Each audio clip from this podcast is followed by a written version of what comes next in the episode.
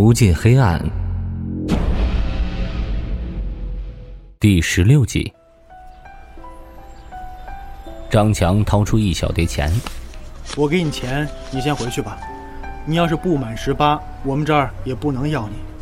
徐瑶跪下来恳求张强给他这份工作。我真的需要这份工作，求你了，大哥。如果我没有这份工作，我的家就真完了。张强抬头沉吟一声，把钱塞进钱包。跟我走吧。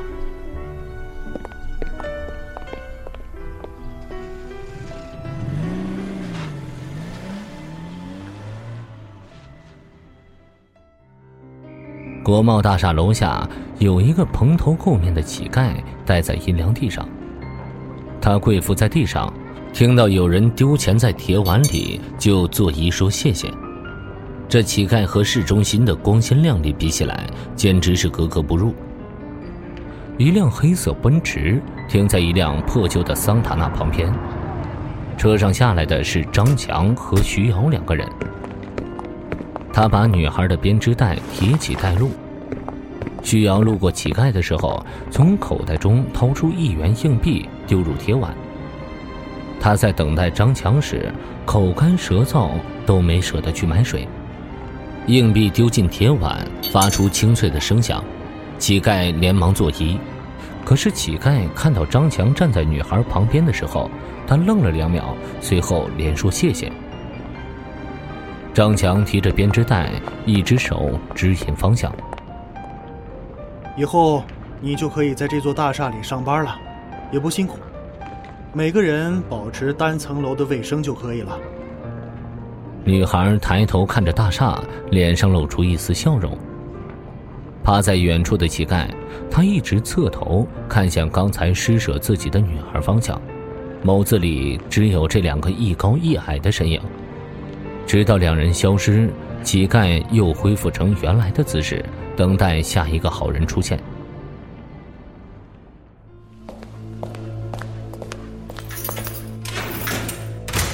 下午两点，平山看守所会面室。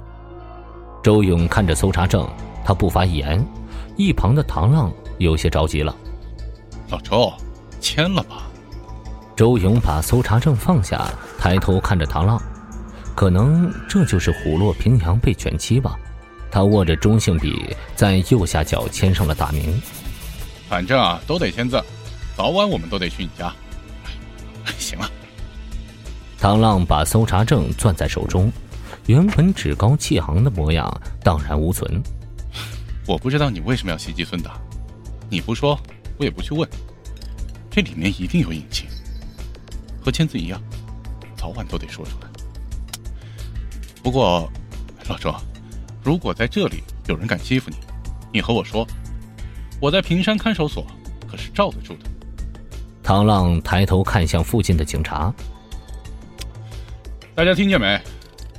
虽然周勇现在有事在身，但是他还是我周大哥。你们如果敢和他过不去，就等于和我过不去。一边的警察附和着：“知道了，狼哥。小弟们哪里敢呢？您不说，小弟们也知道该怎么做。”唐浪走前说的话，让周勇的心里暖暖的。看来自己从警这几年没白照顾这个副支队长。多保重。唐浪伸手拍了两下周勇的肩膀。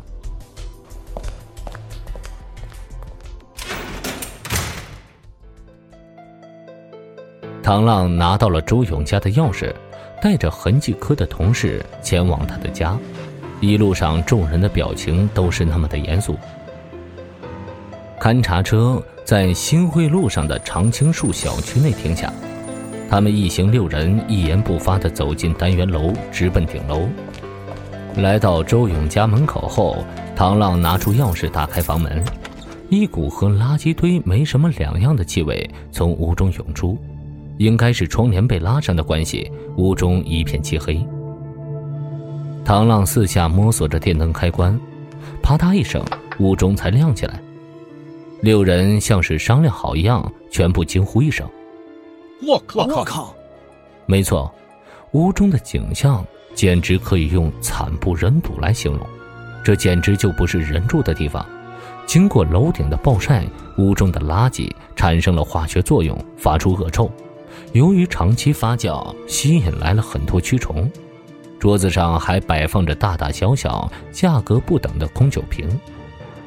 绒布沙发上有大面积被烟头烫坏的洞。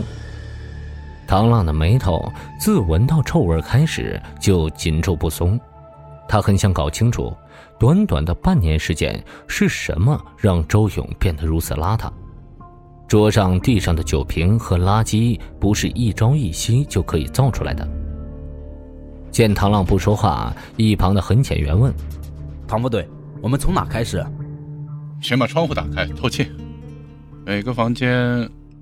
唐浪扫视房间一周，“每个房间两个人，开始吧。”有人去了侧卧，有人去了主卧。剩下的只有唐浪和另外一名痕检员。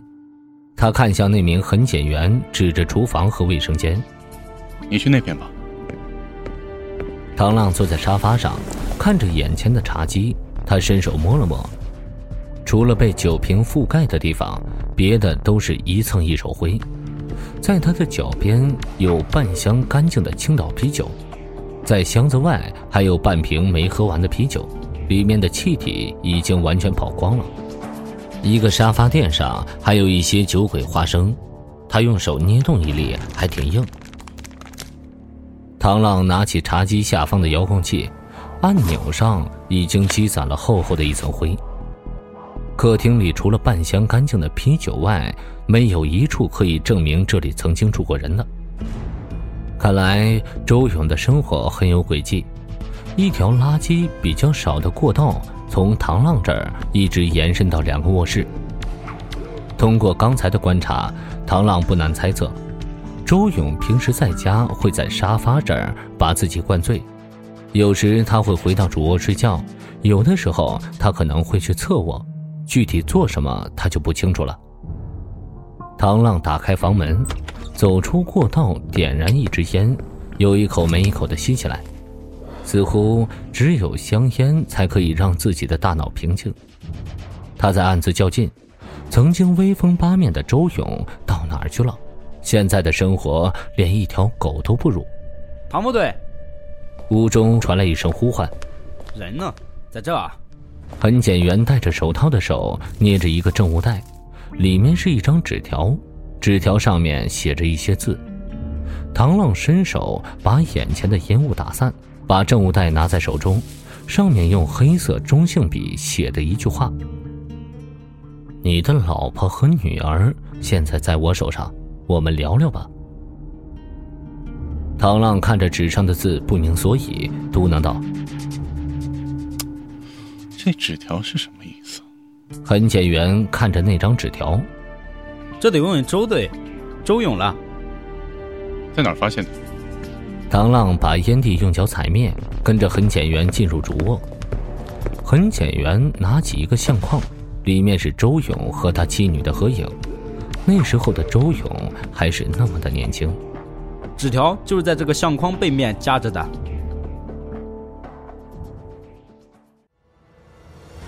欲知后事如何，请收听《无尽黑暗》的下一集。